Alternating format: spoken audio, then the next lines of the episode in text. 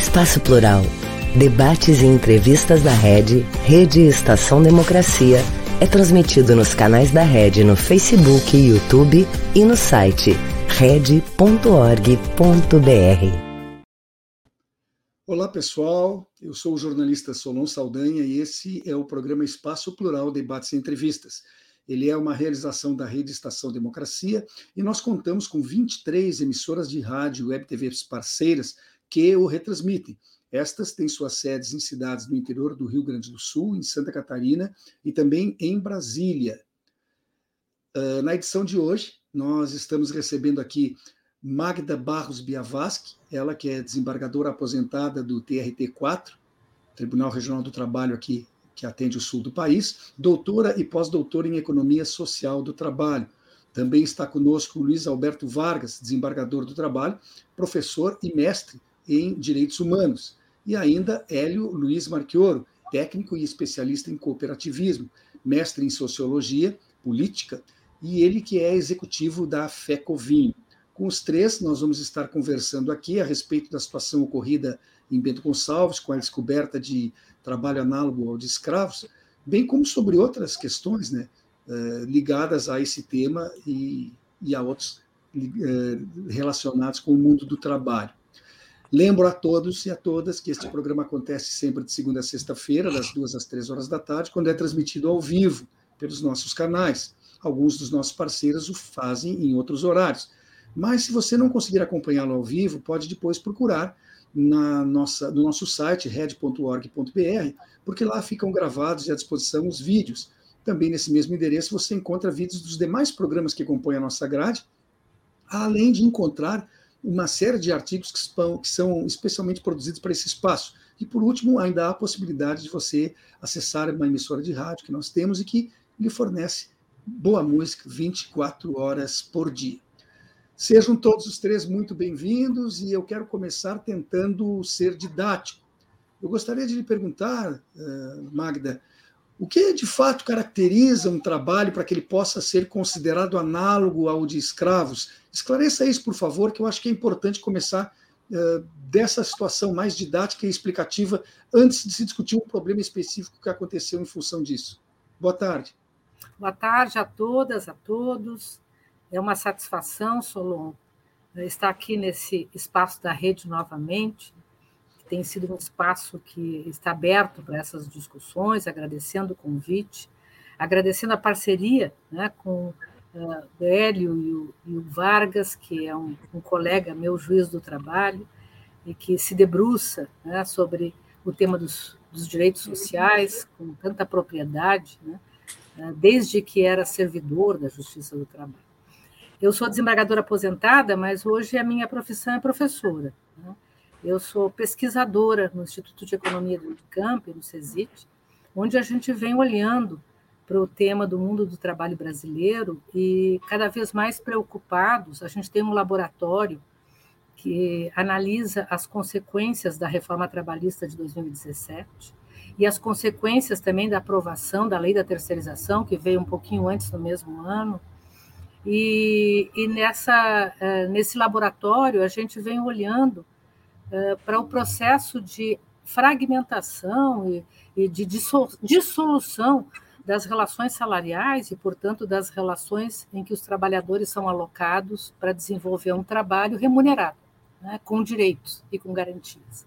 Então, cada vez mais a gente está muito preocupado com a ampliação dessa fragmentação do mundo do trabalho brasileiro, não que uh, sempre fosse um mundo do trabalho igual, não.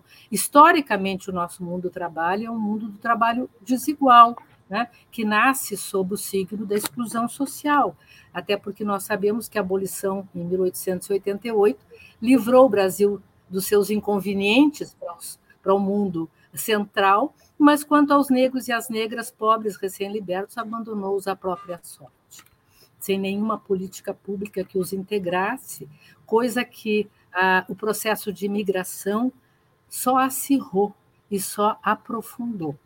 Uh, coisa também que em 2030 o novo governo que assumiu, a partir de uma nova hegemonia da sociedade, procurou superar a lei dos dois terços. Então, ser trabalhador análogo ao trabalhador escravo, é aquele trabalhador explorado, sem direitos, com uma vida indecente, em que ele é alocado para ganhar um tanto e não ganha, em que ele, em regra, ele fica impedido de sair do local, porque o que tem acontecido e aconteceu com as vinícolas é que ele vai gastando no bar próximo, no armazém próximo, e aí ele fica com dívidas severíssimas, se não tem nem condições de se locomover. Uh, nenhuma das recomendações né, da Agenda 2030 da ONU são observadas, nenhum dos itens do trabalho decente da OIT são observados. Então, quando essa situação se evidencia, nós temos diante de um trabalho análogo à condição de escravidão, em que o ser humano é visto como é expropriado da sua dignidade e é visto como uma mercadoria barata cujo cujo contrato de venda dessa força de trabalho é precificado pelo mercado. E quando tudo é precificado pelo mercado, inclusive terra, trabalho e natureza, a porca torce o rabo. Hoje nós conseguimos uh, um avanço muito grande no nosso Código Penal, né? e o nosso Código Penal pode ser e é hoje uma alavanca importante para a gente coibir o trabalho escravo, mas não só isso, com a PEC 81, nós conseguimos inscrever na Constituição Federal o artigo 243, e isso não foi fácil, foi muito difícil, o artigo 243, que autoriza a expropriação da propriedade quando é evidenciado o trabalho escravo ou o trabalho análogo à escravidão, como era antes já, quando havia plantio de, de, de psicotrópicos ou de plantas uh, alucinógenas. Então, esta é a evidência uh, uh, que nós procuramos abordar quando se verifica trabalho escravo. Não é só impedir o direito de ir e vir, né? É expropriar do trabalhador a sua condição de pessoa humana. Quando isso acontece, evidencia-se um trabalho análogo à escravidão e que tem sido muito comum, pasmem, no século XXI. E não só no meio rural, no meio urbano também, sobretudo em São Paulo, onde eu vivo, nas indústrias têxteis, que volta e meia, né, o Ministério Público do Trabalho descobre, né, aqui em São Paulo, uh, locais de extrema indignidade, onde, em regra, imigrantes são alocados em condições análogas à escravidão. É isso, em síntese. É, na verdade, em São Paulo, esse problema se dá muito com bolivianos nas indústrias têxteis, e aqui no Rio Grande do Sul se deu com baianos na questão do atendimento das vinícolas. Né? Mas, Luiz Alberto, como é que é feita a fiscalização disso tudo? Ela é suficiente? Tem condições de ser realmente efetiva? Bom, Solon, é, é, pode me chamar de Vargas, que todo mundo vai saber que, que sou eu. E tá é um prazer estar aqui, Solon, é um enorme prazer estar aqui na Rede, porque eu sou um apoiador da Rede, contribuo mensalmente para a Rede. A Rede nasceu do sonho de, um, de meia dúzia de pessoas aí, e hoje é uma realidade. E a Rede hoje é a realização de um, de um projeto que nasceu assim, pequenininho, mas cada vez se consolida mais, e eu quero fazer uma propaganda aqui. Por favor, contribuam para a rede. É fundamental ter um espaço como esse aqui. Né? E para discutir coisas como esta. Né? Eu quero agradecer aqui o convite, eu quero saudar a minha maravilhosa Magda, né? que foi uma grande magistrada, uma das mais brilhantes desembargadoras que já teve o Tribunal 4 da região, e, e que hoje é uma grande pensadora, né? é uma é, é gigante pensadora do mundo do trabalho. Né? E que bom que, que, é, que eu estou com a Magda aqui, é uma honra estar com ela aqui. E saudar também o, o Hélio, que eu descobri há 10 minutos que é meu companheiro, porque é, compartilha os mesmos sonhos, ideais, conhece as mesmas pessoas, né? Então, é, é, saudar o Hélio aqui também, é, é, bom estar aqui entre amigos. Quando se fala em trabalho escravo, um trabalho análogo à escravidão, alguém diz, será que não está exagerando isso aí? Né? Será que é bem assim? Não, conceito, se é que ele existe, não, o trabalho análogo à escravidão existe. É um, e, e, é um conceito bem claro, ele é inclusive constitucionalizado e faz parte da normatividade internacional. da OIT.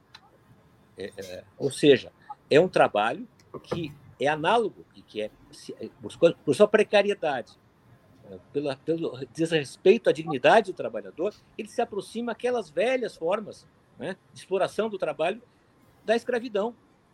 E, e, e, e, vamos falar aqui um caso concreto, que é o caso que certamente vai falar o Hélio, né? O caso aqui concreto é, é, é, é não há muita diferença. Não há muita diferença. Os trabalhadores eram privados da sua liberdade. Eram condições sanitárias péssimas. É, é tinham submetido à tortura física, humilhações, eram, e como disse bem a Magda, eram impedidos de sair porque eram presos, eram prisioneiros de dívidas. E eu quero dizer outra característica também que, que, que, que, que da escravidão. Né? É, não é, não é por nada que, que, que, são trazidos trabalhadores escravizados da África, porque eram arrancados da sua, da, da sua terra, eram trazidos para cá, e, e, claro, numa condição de vulnerabilidade, que é muito semelhante ao que aconteceu com os trabalhadores baianos. Eles foram arrancados do seu chão e trazidos para cá. Se tornaram vulneráveis e, é, e não conseguiam voltar. Não tinham dinheiro para comprar passagem para voltar e assim se submetiam a, a condições péssimas de trabalho. É para isso que foi consolidado, consolidado o conceito de trabalho na escravo e por isso que nós entendemos que é preciso regulamentar essa norma. Por que, que não podemos aplicar diretamente? Porque, infelizmente, o Supremo Tribunal Federal entendeu que não é autoaplicável a norma constitucional. Né? Mas eu acho que os projetos que tramitam no, no, no Congresso devem agora andar. O trabalho escravo existe e, e, não, e não se restringe a poucos casos. Infelizmente, com o neoliberalismo, a condição, nós estamos perdendo o chão. Cada vez as condições são mais baixas, cada vez mais precárias e chegam assim, a, a, a ressuscitar formas que nós gostaríamos todos que tivessem já sepultadas como a escravidão. Né? E temos que regulamentar isso. E temos que ver que não é só, infelizmente, é só, só no Rio Grande do Sul e não é só na região do corte de uva. Tem trabalho escravo em outros locais também. Tem trabalho infantil no fumo. Né? É, tem trabalho em outras cadeias produtivas, no Estado e fora do Estado. E, e para responder a pergunta aí diretamente, eu acho que toda coisa ruim também aparece coisas boas, né?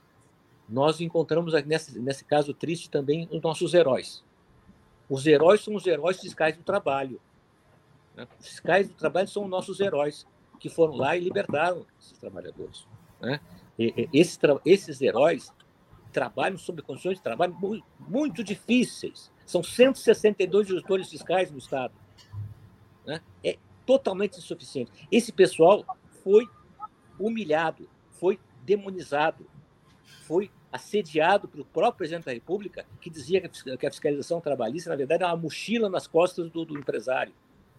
Esse pessoal é, é, é foi perseguido. Não vamos esquecer que daqui a que um ano, 28 de janeiro, vai fazer é, 20 anos do massacre de Anaí, que foram três fiscais do trabalho e um motorista que foram assassinados porque estavam fazendo uma, uma inspeção de trabalho escravo lá em Minas Gerais.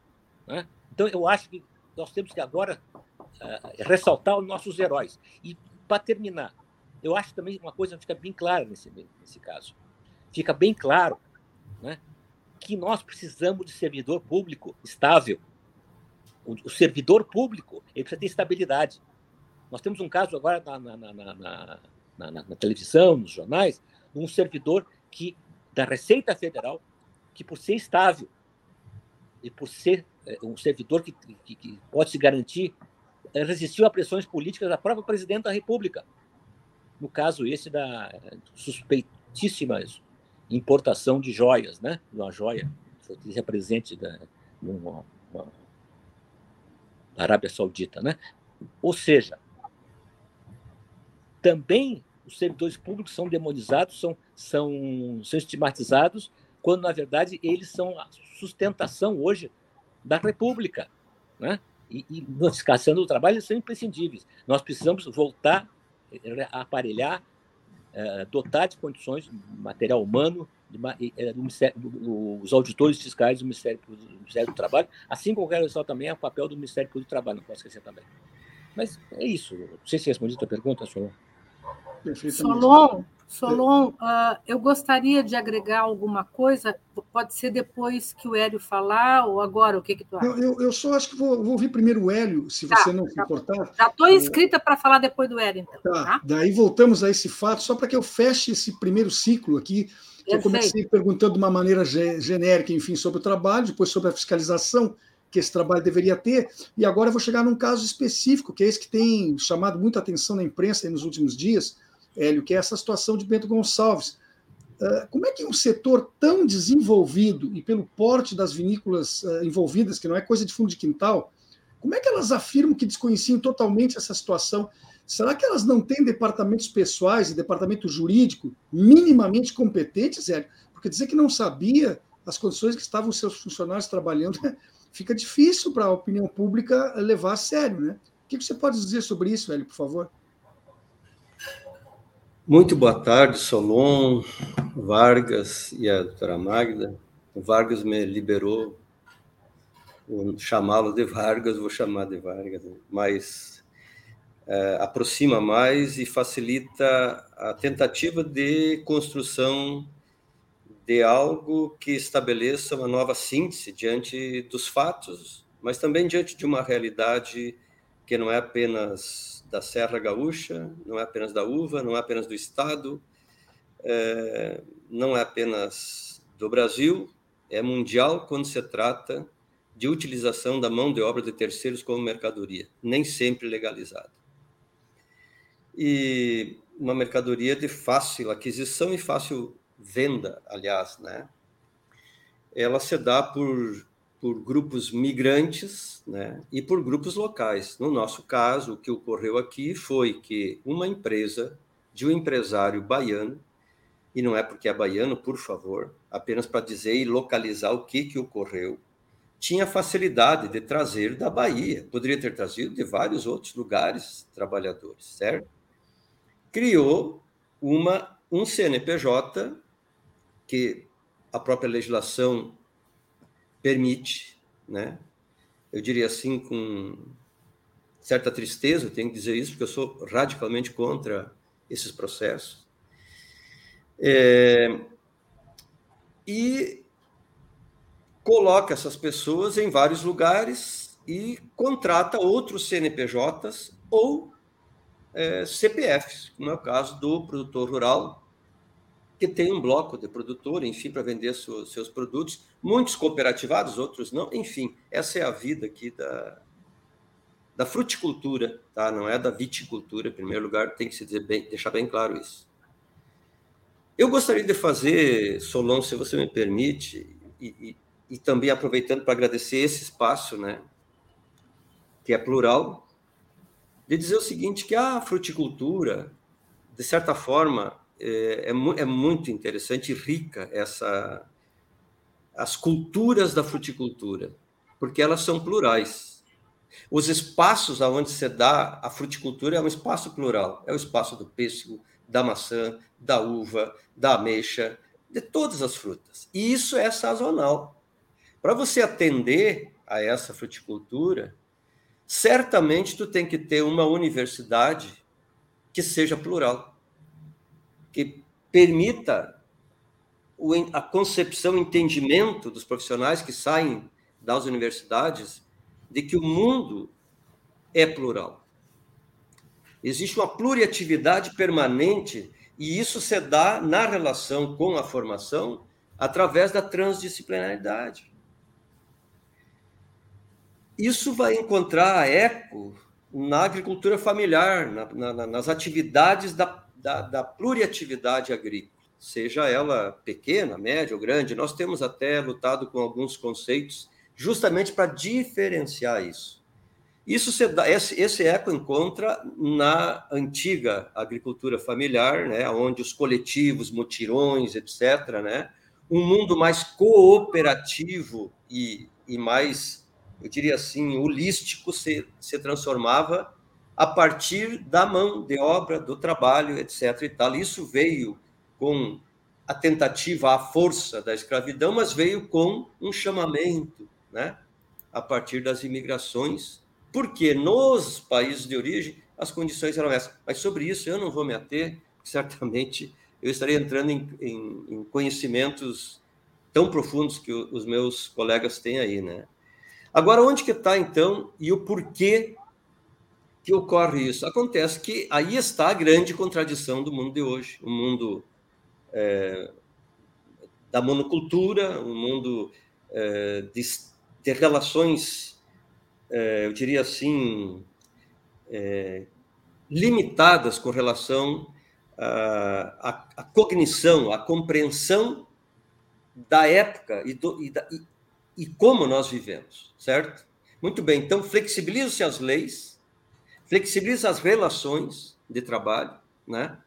Eu, eu, eu até afirmo, afirmo, eu afirmo, eu não, não represento ninguém aqui dizendo isso, que a, a carteira assinada tem muita gente e amigos que talvez estejam me, me ouvindo vão ficar muito bravos comigo.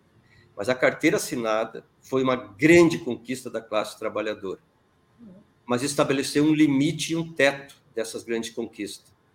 E o processo autogestionário do trabalho morreu e se submeteu às regras do capital detentor do poder, que se transforma elegendo, reelegendo, abrindo espaço, mas se reproduz nele mesmo. E o conhecimento universitário, que teria que vir para alimentar esta pluralidade e essa, e essa transdisciplinaridade na área da produção, do alimento e da manutenção das culturas dos povos, se resume a um pensamento único e tende a atender os interesses da monocultura. A monocultura, que em grande parte, talvez é pouco dizer isso. Eu pego muito leve quando digo isso. Foi a grande responsável por arrancar pequenas famílias agricultoras dos municípios do interior do estado e concentrar no entorno e na grande capital, né, na, na, na, na tem um termo que dão aí, na região metropolitana, e em regiões aonde tinha a possibilidade de trabalhar como empregado. E nós resumimos essa economia do Rio Grande, lamentavelmente, né? E resistimos aqui para que isso não ocorra, mas ela foi resumida em algumas teses do agronegócio. O máximo que nós conseguimos avançar nisso são tecnologias aplicadas ao agronegócio. A tecnologia avançada que nós temos aqui é adaptada. Certo? Então, eu estou colocando assim, fazendo um pouco o histórico disso aqui, para dizer, dentro deste contexto, e sem querer passar a mão na cabeça de ninguém, sem querer tapar o sol com uma peneira, dentro das vinícolas ou dentro das propriedades que produzem uva, você possivelmente não vai encontrar mão de, mão de obra ali escrava, certo? Ah, mas então tu está querendo perdoar, não quero perdoar ninguém, e eu quero responder ao Solon agora. Eu não sei se são só os saberes, mas existe uma cultura, né? É, eu diria assim, uníssona e um pouco. Não, talvez, talvez a gente resumisse demais né, essas contradições todas que existem, mas ela me parece assim que nós estamos meio que dentro do mundo destinado à finalidade, ao fim, não à finalidade dele mesmo, mas ao fim dele. Até para corrigir a fala aqui. E, e um mundo que parece que entende que as regras do mercado vão reger a vida. As regras do mercado sequer conseguem atender o próprio mercado. Quanto, quanto mais atender as relações, eu diria assim, humanas dentro do mercado e as próprias relações de trabalho. Com é. isso, eu digo o seguinte: nós não temos grandes, grande expertise. O máximo que a gente consegue, em algumas, eu diria assim, ou cooperativas, ou empresas, ou empreendimentos econômicos conseguem, é in, introjetar, é importar certos conhecimentos modernos, né, como se fosse a salvação né, do, da humanidade, para poder minimizar aquilo que já é, porque a lei já permite. Mas é, me desculpe, deixa, deixa eu, eu, eu, só te. Eu sei que está fazendo uma, uma, uma, bela explanação, eh, juntando fatos históricos e toda uma contingência de desenvolvimento social Sim. em torno do trabalho, etc. Mas veja bem, por exemplo, eu moro num edifício que tem um condomínio. Ok. Nós temos uma portaria de segurança. essa certo. portaria é terceirizada, porque nós não teríamos como contratar dentro do condomínio vários porteiros para se revezarem 24 horas por dia. Tem a equipe que, que, que, os, que os cobre em dias de, fe, de folga, férias, etc. Mas nós sabemos que somos corresponsáveis por esses funcionários contratados. Se essa empresa terceirizada que os coloca aqui a nosso serviço falhar de alguma forma no atendimento das condições trabalhistas desses porteiros, nós, moradores do prédio, teremos que arcar com as consequências trabalhistas decorrentes de qualquer reclamatória ou qualquer problema que venha acontecer. Então, o condomínio, por uma razão de cuidado pessoal, recebe todos os meses e acompanha todos os meses como é que esta empresa terceirizada trata os seus funcionários. É um condomínio de um edifício de poucos apartamentos. Uma, uma vinícola que vende para o Brasil todo, que vende para o exterior, não tem um departamento jurídico, um departamento pessoal que acompanhe a situação dos seus terceirizados, sabendo que, assim como nós sabemos aqui no meu prédio, que ela é corresponsável pela situação desses trabalhadores, é claro que ela os contrata porque a lei permite a terceirização. E é mais fácil ter esses contratados terceirizados do que às vezes por si próprio. Mas como é que ela não acompanha esta coisa? É isso que surpreende as pessoas. E por isso que eu te fiz uma pergunta um pouco mais objetiva do que a tua explanação de resposta. Essas empresas não acompanham isso? Elas até agora não, não se preocupavam em saber das condições em que as pessoas que elas pagavam indiretamente estavam exercendo seu trabalho? É, eu, olha, a pergunta tua é, é, eu acho que você me, me ajudou muito a reanimar ela, mas eu estava tentando fechar para dizer o seguinte: é, eu entendo e a própria estrutura de gestão, gestão é, empresarial, ela não se adapta à, à realidade e às necessidades. Assim como o caso do condomínio, a contratação de terceirizado é um problema também pecuniário e de poupança, né, para diminuir o custo, também, como existe essa permissividade, é contratado de forma temporária pessoas para a safra. É, tanto isso, não, não há um preparo, e eu concordo nesse sentido contigo, Solon, não há um preparo, não há uma, um apuro nos processos, e nesse sentido, as vinícolas têm que se penitenciar com relação a isso, fora o desconhecimento que um agricultor que tem as mãos, né, e não a operacionalidade, também não tem esse conhecimento, agora deveriam ter, e nisso, no caso das cooperativas, da cooperativa filiada à Fecovinho, nós já conversamos, e, e realmente eles entendem um certo lapso, né? Eu não, eu estou pegando devagar aqui, tá, Solon? Estou pegando Solon. devagar. Agora, eu quero só encerrar então o meu raciocínio para dizer para vocês o seguinte: eu tenho muito medo, muito receio, até porque na minha terra do coração, não é da minha terra natal, mas em Santa Maria ocorreu um negócio muito grave, muito grave há pouco tempo atrás. Estava envolvido a prefeitura, estava envolvido o corpo de bombeiros, estava envolvido uma série de coisas, não havia suficiente solução para aquilo que aconteceu lá. Por favor, eu não quero comparar, mas os riscos que nós temos no Rio Grande do Sul de imensas e diferentes e plurais bombas armadas nesse sentido é muito grande. Por quê?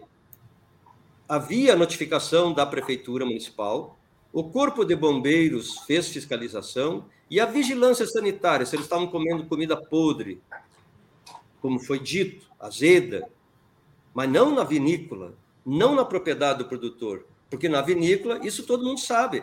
Mas muita crítica vem, e é por isso que eu estou reforçando isso, Solon. Na vinícola, havia, nós recebíamos na vinícola esse povo. A vinícola não foi verificar. Isso é um, isso é, isso foi drástico, foi, é terrível isso, é muito triste isso. E nós temos que nos penitenciar por isso, certo? Agora, quem conhece um, um, um refeitório de uma vinícola, qualquer uma que eu conheço, eu gostaria de sempre almoçar junto com os trabalhadores na vinícola, não em casa. Em casa, certamente, a minha alimentação não tem aquele cuidado, o apuro de uma empresa especializada, de uma mulher, um, um, um homem que seja especialista em, na área de nutrição, essa questão toda, tá? Isso, isto é dentro da vinícola. O que ocorreu lá fora, não houve a devida fiscalização como deveria ter sido. Aliás, eu tenho uma amiga em, em Porto Alegre mesmo, que no seu condomínio ela relatou que tiveram que pagar todas as indenizações do guarda noturno porque ocorreu de que lá na origem do seu trabalho, ele não tinha as condições necessárias e a justiça deu ganho de causa, logicamente, a ele, e, e elas foram, então, é, o, o, condomínio foi responsável subsidiário, né? Eu aprendi esse termo agora aqui, eu não sabia, tá? subsidiário e não solidário. Vargas, eu, eu, eu, gostaria de fazer um é, comentário. Vargas, só de uma questão de ordem, isso aqui até parece aquelas coisas que fazem na faculdade. Por uma questão de ordem, a, a doutora Magda havia pedido a palavra antes. Eu não sei se tu pode aguardar um instantinho, Vargas. Claro, claro. Tá, claro. tá certo. Doutora, é, consigo. Mas, mas, se o Vargas quiser falar antes, tudo bem. Não, eu sorteio? Eu, como é que eu faço? Eu queria, na verdade, introduzir a Magda. A Magda, eu estava dizendo agora há pouco, é a pessoa, talvez no Brasil, certamente no Brasil, eu não sei se na América Latina, mas no Brasil, certamente, que mais entende terceirização. Então, eu não me arrisco a falar de terceirização na frente da Magda. Né? Mas eu queria fazer só uma observação bem rápida, até para introduzir a, a fala da Magda, que é realmente é, é, é, que é avalizada para esse, esse, esse momento. É que eu gosto muito de vinho. Né? Eu gosto, de, eu gosto de vinho, não entendo nada de vinho, mas gosto de tomar vinho. Né? Agora, quem entende de vinho, né? E, e, claro, degusta os vinhos, inclusive das nossas cooperativas aqui, vinícolas gaúchas, né? Ela sabe que a propaganda e, e, e o marketing que é feito assim, ó, é, é um vinho que tem é, é, composição de frutas silvestres, né?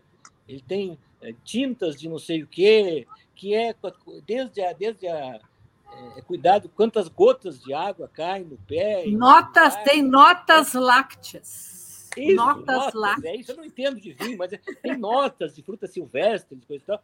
Então, é todo um cuidado que aquilo ali é tratado assim, é a garantia para o consumidor, né? que aquilo ali é cuidado tritamente desde a semente até lá engarrafamento, né? E, tu, e prossegue, assim, transporte, tudo mais. Né? Isso não é uma, uma, uma questão só de, de, de, cuidado das vinícolas. Isso é uma tendência mundial. Né? Cada vez mais as empresas têm que se responsabilizar por toda a cadeia produtiva, não só do ponto de vista uh, uh, da qualidade do produto, como também da, da questão ambiental e também da questão social. Como é que uma empresa que, que, que, que, conta quantas gotas de chuva caem no pé de uva não sabe que o trabalhador lá, trabalhador, aquele, esse vinho está sendo manchado com o sangue, o suor de trabalhadores em condição análoga de escravo. Entende? Isso é inaceitável, do ponto de vista, inclusive, é, é, empresarial, um conceito mais moderno. O, o a, a, a desenvolvimento prático desse, desse, desse, conceito é de que é, é cada vez mais os trabalhadores sejam tratados como talvez a, a, o ponto mais importante do produto. Né? Então, é, é, evidente isso, até por razões mercadológicas. Agora, eu, eu também quero dizer outra coisa antes da marca falar. Eu acho que a vítima, a vítima, grande vítima, não são só os trabalhadores, somos todos nós. Né? Inclusive especialmente o setor econômico de, de Bento Gonçalves e da Serra Gaúcha. Ou seja, o, o, o marketing negativo, né? a, a, a desmoralização que tá, nós estamos sofrendo como gaúchos por ter um caso desse é terrível. É terrível. Dizer, onde é que está a responsabilidade desses, desses líderes empresariais? Né? Na verdade, na verdade, Vargas, o custo para recuperar a imagem dessas três vinícolas em particular, mas do, do sistema como um todo, custará muito mais caro do que, do que custaria esses, esses uh, trabalhadores terem sido atendidos conforme a lei determina. Né? Uh, posso passar a palavra para a doutora Magda, porque até porque nós já ultrapassamos em muito horário do intervalo aqui, eu preciso que ela fale para que depois eu chame o intervalo. Por favor. Ok, mas a minha fala é muito rápida. Tá? Eu quero, a partir de tudo que foi colocado aqui, eu quero pensar com vocês né? duas coisas. O capitalismo é muito inteligente. Ele vem sempre, isso quem diz é o Schumpeter, não sou eu. Ele vem sempre engendrando novas formas de contratação para poder saciar o seu desejo insaciável de acumulação de riqueza abstrata. O capitalismo, quando ele não tem freios, quando ele não tem diques, quando ele não tem o que o Varoufakis chama de contrafluxos, ele é colocado insutinta.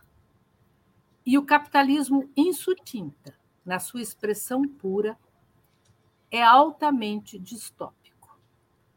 Para poder satisfazer esse desejo insaciável que ele tem de acumulação de riqueza abstrata, isso é finanças, ele vai buscando destruir todos os obstáculos ao seu livre trânsito e o faz onde não há resistência.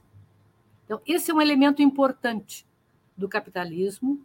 E o outro elemento importante do capitalismo, para a gente poder entender tudo isso que está acontecendo, é que agora globalizado, e portanto no mundo inteiro, agora globalizado, aquelas, aqueles elementos instituintes do seu DNA, que eu vou dizer quais são, estão exacerbados. É o mesmo capitalismo, só que agora com esses elementos exacerbados.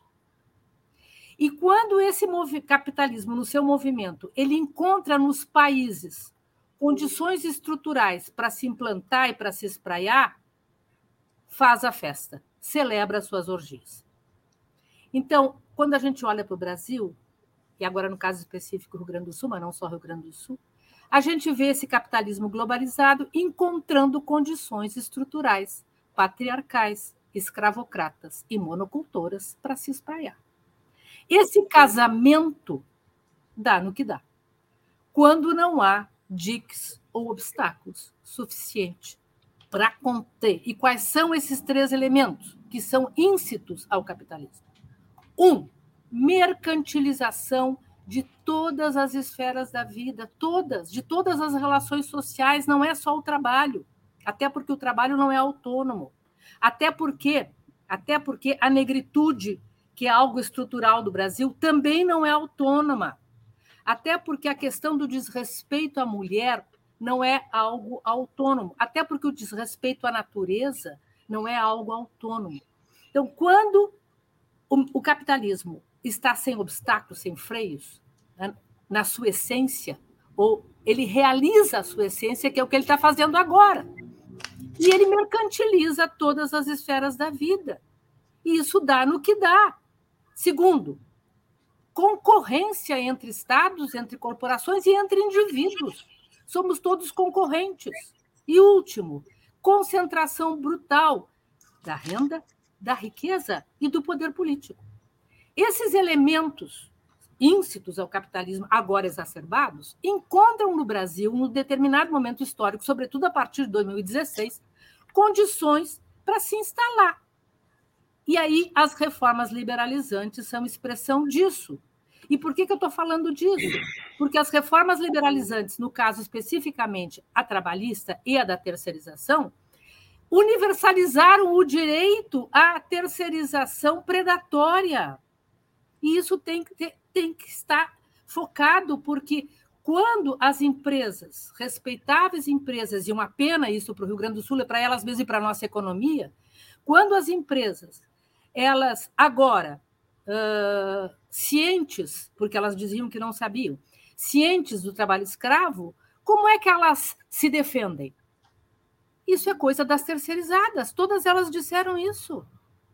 Isso é coisa das terceirizadas. Quando elas, todo o processo de discussão da 4330, que começou, sobretudo, tá? sobretudo, mas já tinha antes, a partir de 2010, toda a discussão da 4330, quando nós disputávamos no Congresso, as empresas diziam que a terceirização era algo ótimo, essencial, irreversível e que era uma forma de integrar toda a classe trabalhadora. Defenderam a terceirização sem limites, defenderam a extinção, a, a, a revogação da súmula 331 no TST, houve uma audiência pública e não conseguiram ganhar. Avançaram, então, no parlamento. Avançaram no parlamento, conseguiram em 2015 apoiar 40, aprovar 4330 e foi para o Senado. Quando ela passou a ser resistida no Senado, que era o PLC 30, com o Paim sendo o relator nas, na, na Comissão de Direitos da Direitos Humanos, CDH, desengavetaram a outra lei, que era da lei da terceirização, que ampliava a terceirização de forma irrestrita para o trabalho temporário.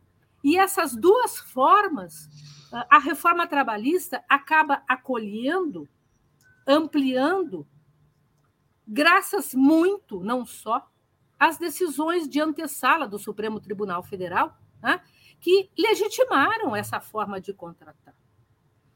E as empresas defenderam isso.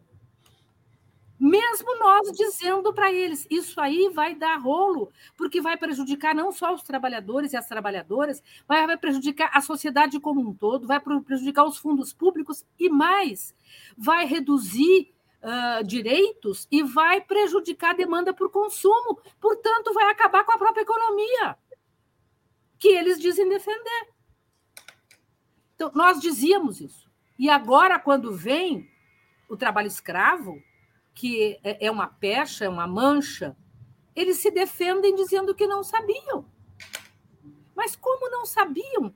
E a responsabilidade em elegendo e em vigilando, que doutora, são implícitas ao nosso sistema jurídico. Sabiam, sim? O nosso tempo se foi, doutor. Eu preciso chamar um intervalo. Sabiam e tem que responder por isso. Tá certo. Uh, dentro de dois minutos, no máximo, nós estaremos de volta para continuar com esta conversa.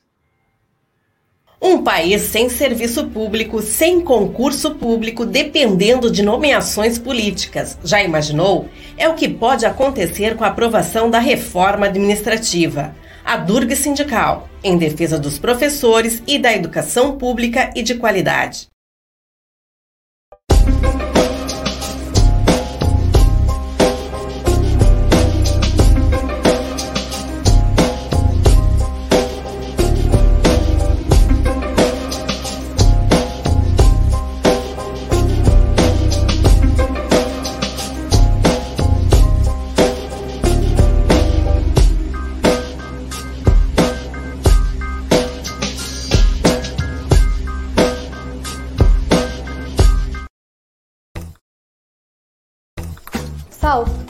Acende a luz.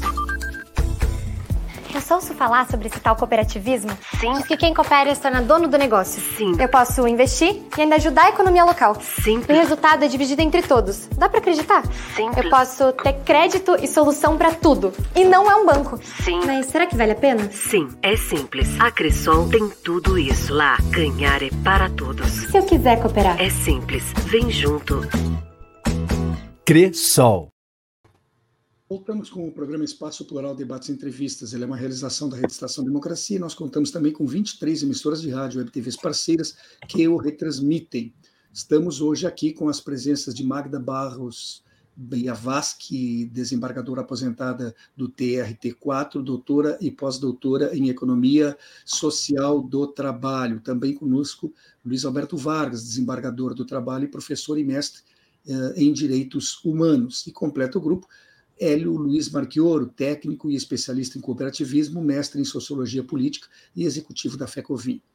Eu teria que me solicitar agora aos três convidados que as nossas respostas tentem se ater a dois, três minutos cada uma, porque ainda temos várias questões aqui que gostaríamos de levantar e não vai caber no programa de uma hora. Tá? Então, eu sou obrigado a solicitar um pouquinho de esforço no sentido de que sejamos um pouco mais uh, comedidos no tempo das respostas. E, Hélio, eu queria saber de ti uma coisa. No meio desta crise toda, por exemplo, a nota oficial divulgada pela SIC se revelou de um amadorismo incrível, né? Eh, ela indiretamente responsabilizou a existência de, uh, o problema acontecimento, a existência de programas sociais do governo que visam minimizar, mitigar a miséria, né? Uh, e isso não poderia ser justificativa de um crime que estava sendo cometido. A mesma coisa aconteceu quando outros tentaram se manifestar, a prefeitura de Bento, até um vereador de Caxias do Sul se meteu onde não devia e meteu também os pés pelas mãos. É um amadorismo impressionante. Não falta um treinamento de gestão de crise também uh, nessa economia tão desenvolvida da Serra Gaúcha. Eu acho ele que vou recomendar alguns colegas aí que são especialistas nisso para que consigam um emprego, porque deve estar faltando, né? Você não tem essa sensação de que houve exageros e erros na forma como responderam ao problema? Solon, eu, eu me permito até nem falar, eu quero falar da tese que tu levanta, mas das especificidades, por favor, porque elas refletem a realidade, não adianta eu negar, certo? Seria. Mas é, eu sou obrigado a fazer algumas ponderações a respeito disso, né, que estão, estão sendo tomadas é, sem retirar a responsabilidade daquilo que é essa contratação, sem ter ido averiguar, etc. e tal. Mas como que não sabia? Se averiguou por que, que não isso, por que, que não aquilo? Acho também que a Associação dos Municípios do, da Serra e, e os municípios têm que abrir o olho, porque não é só atividade é, agrícola, como muito foi dito aqui, mas é também atividade é, é, urbana e principalmente muitas outras atividades que estão ocorrendo coisas similares, né? E eu acho que é sim, tem uma responsabilidade pública nisso, sem dúvida nenhuma, mas eu não quero atribuir a terceiros a responsabilidade daquilo que ocorreu. Tanto que muitas entidades tentaram tomar as dores de uma forma, eu diria assim, um tanto quanto complexa, até para tentar expressar um pouco da, da complexidade em que nós nos. Né, e da tristeza que isso tudo deu para nós, né? Para nós que vivemos aqui e, e, enfim, sobrevivemos daqui. Mas eu, eu acho assim que, é, bom, estamos adotando várias medidas. Quem ainda não tinha empresas de gestão de crise está, é, é, como chama assim, é, contratando, né? O setor vitivinícola está contratando vários amigos, Solon, que tu tem, eu, que eu sei, o Vargas, etc., estamos discutindo a realização de um evento para debater as questões das relações de trabalho, certo? E, eu, e essa questão da mercantilização de tudo, ele também é o, é o próprio limite do próprio modelo. Eu, eu, eu, eu sou obrigado a admitir aqui que nós vamos chegar a lugar nenhum se do que ocorreu aqui, que gerou muitos eu não digo poetas, mas é, muitos é, escritores, né? Muita crítica. Isso foi rico. Pelo amor de Deus, foi terrível. É de chorar o que aconteceu com os trabalhadores. E se tiver acontecendo em algum lugar, vai dar no mesmo. Quer dizer, então, só que é uma grande síntese que nós temos que fazer. E nós, nós aqui, nós e mais ciência, universidade, eh, os, os que acham que compreendem esta realidade mais que outros, inclusive, e por que não? Porque estudaram, certo? Acho que nós temos que construir uma nova síntese. Nós não podemos chegar nesse estágio que nós estamos e voltar a sermos os mesmos. Não há espaço para isso. Caso contrário, de nada adianta nós nem estar discutindo as questões aqui. Então, eu acho que essas, essas é, enfim, o próprio modelo e essa monocultura de poder que se estabeleceu, o outro é isso, é aquilo, e não há mediação. A democracia ficou enrolada nisso também. Os maiores exemplos foram desses últimos anos que nós tivemos, ou seja, nós estamos todos enrolados nessa história né, de modernização de uma coisa para ficar mais antiga do que já era. Então, essa é a minha opinião e, e eu, eu, eu convido a todos os que estão ouvindo e puderem sugerir, mas vejam, não crucificar somente, nós temos que ter opinião para sair dessa. Se nós tivermos capacidade de criar essa síntese, Solon, liderados por movimentos que nem o espaço plural aqui, Vargas e a, a doutora Magda, eu acho que nós vamos construir sim uma nova síntese de relacionamentos. E por essas é que nós vamos pressionar para que as mudanças é, substantivas, doutora Magda, a senhora estava colocando, possam ocorrer, inclusive no Congresso, por que não? Mas no, no, o poder não está só nas nossas mãos, né? É, Vargas, é, Vargas, só eu queria te fazer uma, uma, uma colocação aqui, talvez claro. eu possa usar essa resposta para complementar o que estava sendo dito uh, agora pelo Hélio. Este homem que fazia a intermediação, Vargas, ele é conhecido na região da Serra. Faz 12 anos que ele trabalha lá. E se sabe agora que ele tem nove empresas em seu nome, em nome da esposa, em nome de familiares. Uma dessas empresas, por exemplo, que continua em atividade, trabalhando com intermediação para carregamento de frangos, ela foi autuada pelo Ministério do Trabalho 20 vezes, Vargas, 20 vezes, entre 2012 e 2019. Por problemas logísticos, está aqui, botei aqui entre aspas até na minha observação, porque eu não sei que problema logístico pode ser isso, e por atrasos salariais, por exemplo. Mas isso já não merecia um olhar mais atento por parte, por parte, da, por parte da fiscalização? Uma empresa que é atuada 20 vezes e ela faz parte de um conglomerado que age na região. Continua agindo impunemente. Onde é que está esta falha daí eh, que possa deixa, ser deixa, problema, Vargas? deixa eu tentar te responder fazendo a minha parte, a minha culpa também. Né? A culpa é da Justiça do Trabalho. A gente toma conhecimento dos processos da terceirização ampla aqui no Rio Grande do Sul. Né? E a gente faz isso, condena nos limites da, da lei subsidiariamente. Mas a gente aplica indenizações, às vezes dano moral, enfim, acolhe ações civis públicas do Ministério do Trabalho, mas ele não consegue resolver o problema. Não se, não se consegue resolver, o Justiça do Trabalho não consegue resolver. Né? Como a fiscalização não resolve. E aí, por que, que não resolve? Acho que a parte da resposta é isso mesmo que tu falaste, Solon. O que assusta não é só constatar que tem trabalho análogo a escravo no Rio Grande do Sul, num setor pujante da economia, setor de ponta, setor de, de, de, de até de orgulho dos, dos gaúchos, no centro ali da produção. O que assusta é que a comunidade em volta apoia. Tem o vereador que apoiou isso. E mais, chegou a dizer: se não consegue trazer baiano, que traga argentino. Tem outro, uma associação, uma associação comercial aí de Bento Gonçalves, que chegou a dizer também: não, mas o problema é esse. É que aqui os caxienses não querem trabalhar, porque querem ganhar Bolsa Família. Ou seja, é isso. O que assusta é que as lideranças da comunidade, as nossas lideranças, compactuam com uma coisa atrasada como é, é, é, é o, o, trabalho de braceiro, o trabalho de, de migração de trabalhador para baixar o custo da produção. A, a, a proprietária da, da, da Salton diz orgulhosamente que a empresa dela tem 100 anos. Eu pergunto, essa empresa quer ter 100 anos? Tem que ter 200? Ou quer se rebaixar o nível das empresas essas ágeis do mercado, que existem por, por cinco anos no máximo, né? baixando o custo, fazendo um grande fluxo de caixa, aplicando na, na, na, na mercado paralelo e quebrando e deixando um rastro de destruição logo depois. Que tipo de empresa teremos a nossa, a nossa Salton de 100 anos nos próximos 100 anos, próximos 10 anos? Que tipo de empresa a comunidade de, de Bento Gonçalves, de Caxias, o Rio Grande do Sul quer? Ou seja, cadê a responsabilidade da empresa com seus trabalhadores, com a sua comunidade? Certo? É preciso, ou seja, o progresso tem que ser bom para todos. Essa é a ideia. De criar cluster produtivo, né? não é para encher os bolsos de dinheiro de meia dúzia de empresários, é para toda a comunidade se beneficiar. E uma parte importante da retribuição social é o pagamento de salários dignos e também pagamento de impostos. Não vou esquecer isso também, né? Senão, não é possível falar industrialização no país, um país progressista, um país razoavelmente próximo.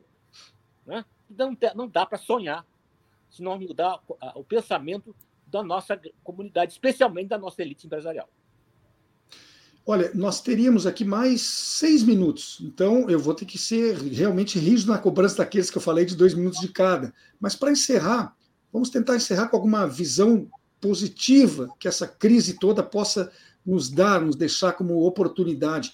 Eu queria que cada um de vocês, nesses dois minutos de cada, me dissesse uh, o que se pode, o que, que se deve fazer para que essa crise se transforme em uma real oportunidade de melhoria tanto para o setor atingido, mas também e principalmente para as relações de trabalho, para que elas se tornem mais humanas. Que sugestões podem ser dadas por cada um de vocês em dois minutos? Por favor, Magda. A partir dessa compreensão que todos colocamos aqui e com o objetivo que todos temos, todas as pessoas de bem temos, é reconstruir uma caminhada no sentido da transformação de uma realidade que nós concordamos que é distópica e de um mercado de trabalho historicamente assimétrico. A gente quer transformar, quer resolver isso. Então, a questão que se coloca é, para mim, como se pensar um projeto efetivamente integrador, em que o trabalho ocupe posição de centralidade e que possa contribuir para superar as nossas históricas desigualdades. Mas aí, alguns elementos precisam ser colocados. Um deles, que eu penso que é chave para esse desafio, está na, na reestruturação de um modelo econômico que assegure desenvolvimento sustentável, tendo como eixos centrais a busca do pleno emprego, a superação da pobreza, a redução das desigualdades que oferecem sérios riscos à democracia, porque não há democracia onde há profundas desigualdades, a garantia e a ampliação dos direitos sociais fundamentais que estão no artigo 6 a todo o conjunto da população, a todos os trabalhadores. Para isso, é essencial se pensar no papel do Estado como garantidor de trabalho, garantidor de renda, garantidor de fluxos de renda, inclusive como empregador em última instância.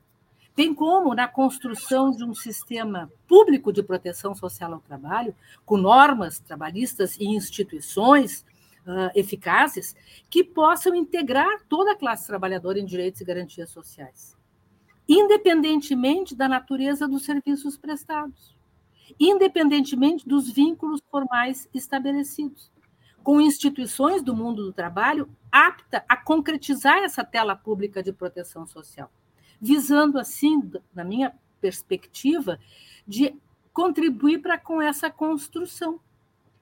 Porque senão é força bruta. Se nós, com a força dos nossos instintos, não rumarmos para a construção de um sistema público de proteção social com normas e instituições que integre a classe trabalhadora em garantias e direitos, nós vamos rumar à barbárie. É como Freud diz, é força bruta. Quando isso não é força bruta, precisamos de um Estado promotor e garantidor do pleno emprego.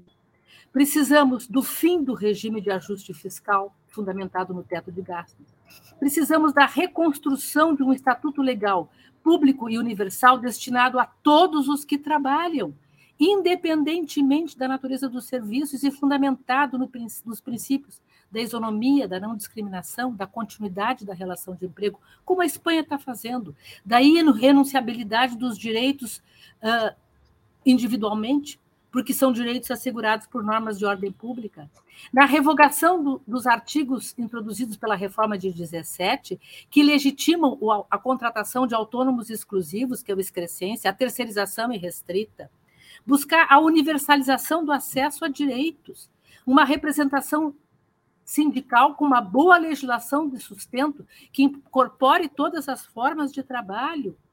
Nós vamos precisar, na reconstrução do sistema previdenciário amplo, acesso, acessível a todos, na ultratividade, no reconhecimento da Justiça do Trabalho, do Ministério Público do Trabalho, das auditorias fiscais do trabalho como instituições aptas à concretização desse sistema público, na retomada da valorização do salário mínimo, na redução da jornada com, sem redução salarial. E, por fim, na reconstrução e no fortalecimento das políticas e da institucionalidade voltada à saúde e à segurança no trabalho, à prevenção e à erradicação do trabalho infantil, do trabalho escravo, com busca de atendimento às diretrizes expressas na Agenda 230 da ONU. É isso. Senão, é força bruta. Precisamos, sim, como o Hélio falou, repensar o modelo de produção para produzirmos para todos e não para uma parcela mínima da população que concentra riqueza e poder. Acho que é isso. É difícil? É uma tarefa difícil? É uma tarefa hercúlea e que demanda de nós a força dos nossos instintos. Muito obrigada. É uma tarefa mais difícil até do que o pessoal cumprir os dois minutos que eu pedi aqui. Mas vamos lá. É, é, Hélio, o que, você pode acrescentar aí, sendo sucinto, por gentileza, porque você puxar as minhas orelhas aqui. Sim. fazer para que haja uma, essa crise vire uma oportunidade de melhoria. Sim, eu, eu entendo que o que a doutora Magda colocou, é, Biavasque, meus amigos de Júlio de Castilhos eram Biavasque.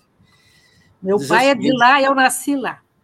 Sério? Olha aí, ó. quem eu sabe? Eu sou filha do Walter Hugo Biavasque. Não acredito que foi Desculpa, o criador, tá, da, foi o criador é, da, da, da Tritículo. Depois eu entrego, entrego um minuto meu só por essa é, reanimação das amizades. Eu e o Vargas nos encontramos aqui com amigos. Agora a doutora Magda é filha do Walter Hugo, que é uma, uma, uma pessoa, um símbolo para de Casillas. Trabalhou com o Jango, na, no, era diretor do Banco é. de Crédito Cooperativo. E por isso teve que ir para a Europa. Pois então. Pessoas assim, é, realmente eu tenho que respeitar muito a, a doutora Magda. Acho que é, nós vamos fazer um seminário aqui. O ideal é que ela pudesse ser resgatado, que ela colocou como síntese do seminário. Depois nós realizamos o, o grande encontro, mas a síntese está pronta. Mas é, querendo. um ser... pouquinho, desde que a gente use lenço branco e não lenço vermelho dos maragatos, né?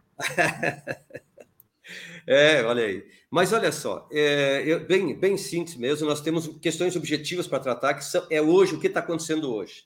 Eu peço para que as pessoas não criminalizem pensando que trabalho escravo tem dentro lá da cooperativa, não sei o quê, dentro da vinícola, dentro não sei o que lá. Usaram e isso está sendo discutido e terão o Ministério Público está fazendo tudo para fazer esses acordos que não não resolve. Por favor, Entendam, ninguém aqui está feliz porque vai resolver juridicamente seu problema. Todos nós estamos envergonhados de deixar existir aqui, a um dedo do nosso nariz, né, a, um, a um palmo, coisas como essa, certo? Ah, bom, mas sabia ou não sabia? Essa é outra questão, e isso a, acho que se, se sabia, etc., vão ser responsabilizados. Mas aí é um, é, um, é um derivativo, o fato é que ocorreu. A outra questão que tem é o que, que vão fazer, então? Todas as vinícolas, o setor vitivinícola está discutindo e vai fazer novas, novos embates, mas discutindo uma tentativa de recompor esse comportamento. Não pode continuar como está, certo? Mas só reaver uma outra normalidade daquilo que já era, para nós não serve. Nós estamos chamando as pessoas para que a gente possa construir uma nova normalidade, se é que possa existir normalidade, até porque ocorrerão mais dia, menos dias, uma coisa ou outra, etc., disputas, embates e assim por diante, né? É que não confundam também estas questões, né, que da necessidade que nós temos de ciência, certo? A ciência tem que ocorrer dentro das, da, da, das nossas vinícolas, né, nas relações, se relacionar com o meio ambiente, melhorar essa esse estágio de concepção da realidade que nós temos aqui, certo? Porque ela está viciada com esse negócio uníssono de um determinismo mercadológico. E, e aqui existe muita poesia no vinho, doutor Vargas. Por isso que quando eu degusto, é, é, o vinho é poesia. Por quê? Porque nós cantamos essa realidade também aqui, não só numa simbologia de que tudo é lindo aqui, não, aqui é, é, as reuniões do antigo Ibravim, quando o governo do estado esteve numa reunião, ficou apavorado, porque nós brigávamos dentro no sentido de debater ideias, etc. e tal. Mas sempre assim, sempre. Nós temos que discutir o contraditório para alcançar a síntese. E nós temos um pouco isso aí. Então, Solon, agradecer você demais mesmo e dizer que é, se existe uma síntese disso tudo, é que temos que construir uma nova, né? E ela é fruto, no caso meu, das cooperativas, na onde eu, eu convivo, né, de um movimento de resistência de pequenos agricultores, sim, não importa de onde que vieram, uns antes, outros depois, mas que, através de cooperativa, conseguem vender vinho, caso contrário, estariam vendendo uvas. Eu agradeço demais mesmo a oportunidade de conhecer e discutir com pessoas que nem que nem vocês, Magda, a doutora Magda e o, e o Vargas. Tá bem, Solon? Muito obrigado pela oportunidade. Vargas, você conclui então, por favor. Qual é a tua ideia sobre melhorias? Disse o Hélio, eu concluí com duas palavras só. Diálogo social. Está faltando alguém nesse diálogo, nesse momento aqui, sobre a questão aí da, do, das cooperativas vinícolas, esse episódio triste, é o sindicato. É preciso credenciar os atores sociais. É preciso que eles sejam representativos. É preciso dar condições, inclusive materiais, para que eles possam exercer essa representação. E é preciso que os, os sindicatos dos trabalhadores, por exemplo, saibam que os trabalhadores não são aqueles, não são só os caxienses os gaúchos, são também os baianos, são também os terceirizados, são também os que trabalham em toda a cadeia produtiva. Esses são trabalhadores que têm que ser representados também. A gente só vai se construir um verdadeiro diálogo social com todos e com representantes legitimados e com condições de debater. Vamos empoderar o diálogo social. E aí nós temos um, aí temos um futuro muito bonito comum. Muito obrigado, Hélio, muito obrigado, Magno, muito obrigado, Solon. Um prazer estar aqui. Abraço a todo mundo da rede. Nosso programa está chegando ao final. Hoje nós estivemos conversando aqui com Magda Barros Biavaschi, desembargadora aposentada do TRT4, fui funcionário lá um período da minha vida, doutora e pós-doutora em Economia Social do Trabalho. Luiz Alberto Vargas, desembargador do trabalho e professor e mestre em Direitos Humanos, e ainda Hélio Luiz Marchioro, técnico e especialista em cooperativismo, ele que é mestre em sociologia política e é executivo da FECOVIM. Agradeço encarecidamente a presença dos três, muito obrigado. Foi bastante importante e esclarecedor o que conversamos hoje aqui. Eu concluo deixando os meus mais sinceros agradecimentos também à audiência, todas, todos e todas que estiveram conosco nos prestigiando. E deixo também o convite reiterado para que todas as tardes estejam aqui de segunda a sexta-feira que nós vamos estar esperando vocês. Um grande abraço e até a próxima oportunidade. Muito obrigado.